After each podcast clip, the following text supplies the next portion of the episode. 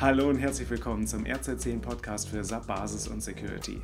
Mein Name ist Tobias Harmes. Wir haben Ende August 2021 und ich darf wieder das Best-of für diesen Monat einleiten.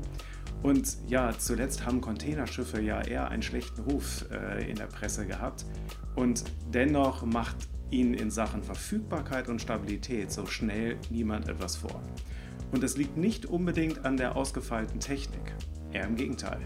Ja, lässt man mal Fälle von spontanem Querstehen äh, außen vor, sind Containerschiffe schon ziemlich verrückt. Also äh, aus Sicht der Betriebsstabilität, Verfügbarkeit und Redundanz. Zum Beispiel die Triple E-Class von Maersk, also die äh, Dreifach E-Klasse von Maersk.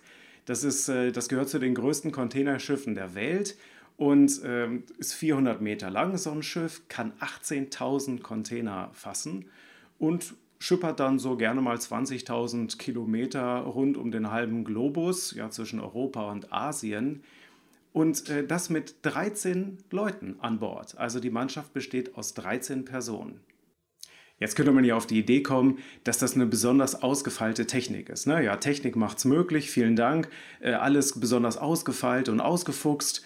Das Gegenteil ist der Fall. Die Systeme an Bord sind besonders darauf ausgelegt, ähm, optimiert quasi dazu, besonders simpel zu sein. Nehmen wir zum Beispiel das Steuersystem eines Schiffs.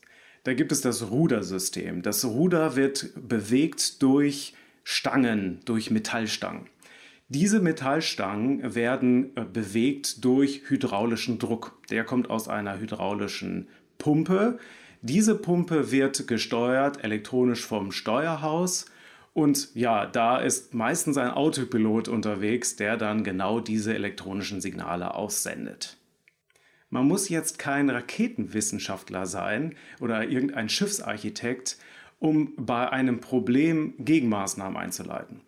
Wenn der Autopilot ausfällt, ja, dann steuere ich das Schiff halt manuell mit dem Steuerrad.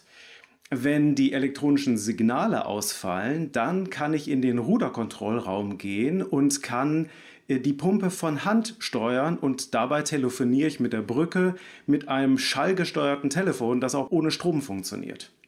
Wenn die Hydraulik ausfällt, dann äh, benutze ich ein mechanisches Notsteuerrad und wenn das mechanische Gestänge ausfällt, ja, dann verbinde ich eine Kette an dem Ding und ziehe das. Ne? Wenn ich nach links will, ziehe es nach links und dann umgekehrt, in die gewünschte Richtung halt.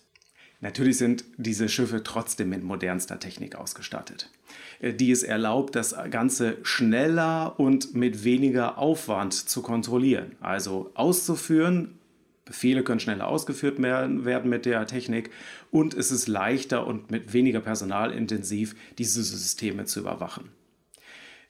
Aber die eigentlichen Haupt- und Hilfssysteme sind einfacher als früher, eben weil man sich keine Aus keinen Ausfall auf offener See leisten kann. Die Logik dahinter ist, dass einfach gehaltene Systeme viel einfacher von einer zweiten Person spontan übernommen werden können. Das Risikomanagement spricht da etwas makaber vom Busfaktor. Ja, also basierend auf der Anzahl der Personen, die unerwartet aus einem Projekt ausscheiden können, bevor es kritisch wird und es nicht weitergeht.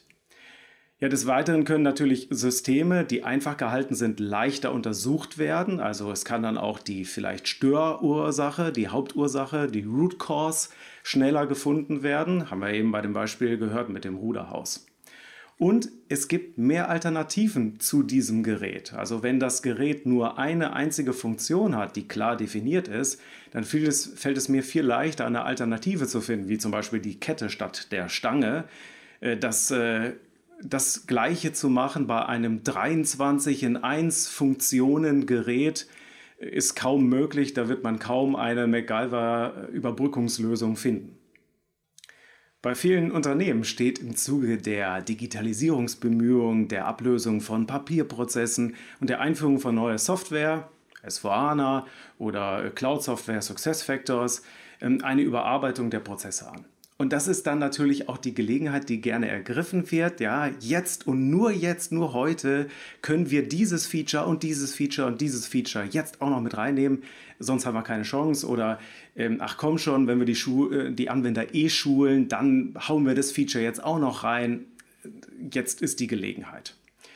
Doch die vermeintlich, die vermeintlich tief hängenden Früchte haben da einen hohen Preis, weil die Verwendung aller neuen Features lässt dann hinterher einen Prozess entstehen, der super kompliziert ist und die Komplexität der bisherigen Implementierung bei weitem übertrifft. Natürlich hat niemand in der IT große Lust, der Spielverderber und die Digitalisierungsbremse zu sein. Doch die verfügbarsten Systeme der Welt setzen auf Einfachheit. Und diese Rechnung, die kann ich dem Fachbereich auch vorrechnen. Also wer verfügbare IT haben will, muss Featureitis vermeiden. Und das ist dann keine Verhinderung des Fortschritts, sondern ebenso eine Anforderung an die neue Lösung wie jede andere App-Funktion. Übrigens, Wer alle Artikel sehen möchte, nochmal, die wir in diesem Monat veröffentlicht haben, inklusive dem Editorial und allen wichtigen Links, Veranstaltungshinweisen, Hinweise auf kostenlose Webinare und unsere nächsten Trainings, der hat die Möglichkeit, auf rz10.de entsprechend einen monatlichen Newsletter zu abonnieren. Und zwar, das Ganze ist erreichbar unter rz10.de best-off, best off. Und äh, ja, da habt ihr die Möglichkeit, äh, euch kostenlos einzutragen. Würde mich freuen. Ansonsten danke für die Aufmerksamkeit. Macht es gut. Bis demnächst.